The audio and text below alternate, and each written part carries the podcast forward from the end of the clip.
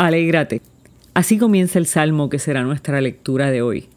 El Salmo 128 es un cántico de bendición que involucra a la familia completa, el padre en el trabajo, la madre en la intimidad del hogar y los hijos en la mesa.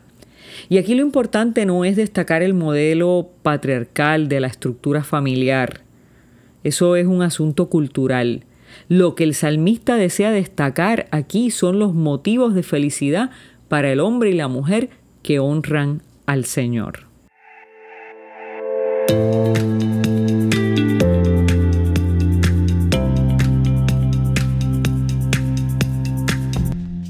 Feliz, bienaventurado tú, que honras al Señor y le eres obediente.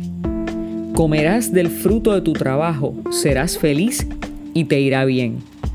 Que el Señor te bendiga desde el monte Sión que veas el bienestar de Jerusalén todos los días de tu vida, que llegues a ver a tus nietos, que haya paz en Israel. ¿Qué mejor manera para enfrentarnos al día que hacerlo con una palabra de ánimo y de bendición de parte de Dios? El salmo comienza diciendo que hay una promesa de felicidad y una bendición especial para aquellos y aquellas que realizan trabajo honrado, que actúan conforme a la voluntad de Dios y que ese modo de actuar, esa manera de ser y de vivir, la enseñan y la extienden a sus hijos e hijas. Los afanes de la vida, las enfermedades, los problemas y a veces hasta las voces de la gente no contribuyen en nada que emprendamos el día con entusiasmo. Estamos más acostumbrados a escuchar lo negativo que lo positivo.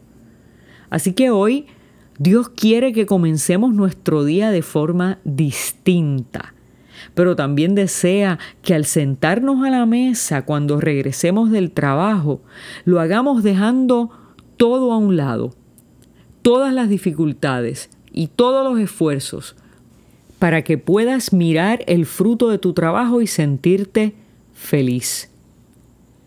Hay felicidad y bienestar para ti y para tu familia. Hay también una bendición para ti y un anhelo que nace de Dios mismo para que llegues a ver a tus nietos. En otras palabras, un anhelo de Dios para que tengas una larga vida.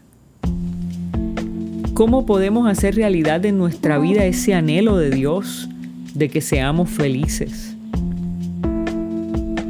Te voy a sugerir tres cosas que puedo extraer del Salmo. Honremos al Señor con una vida que obra rectamente y ama la justicia. Veamos nuestro trabajo, sea cual sea, como una bendición de Dios. Y sentémonos a la mesa dejando a un lado lo negativo y admiremos lo que tenemos con gratitud, sea mucho o poco. Disfruta la vida, disfruta lo que Dios te ha dado. Lo que tenemos, sea mucho o poco, lo disfrutamos cuando podemos dar gracias a Dios por ello. La gente no disfruta lo que tiene cuando se pasa mirando y pensando en cuánto no tiene. Vive el momento. Disfruta tu trabajo, tu familia y tu relación con Dios y serás feliz y todo te irá bien.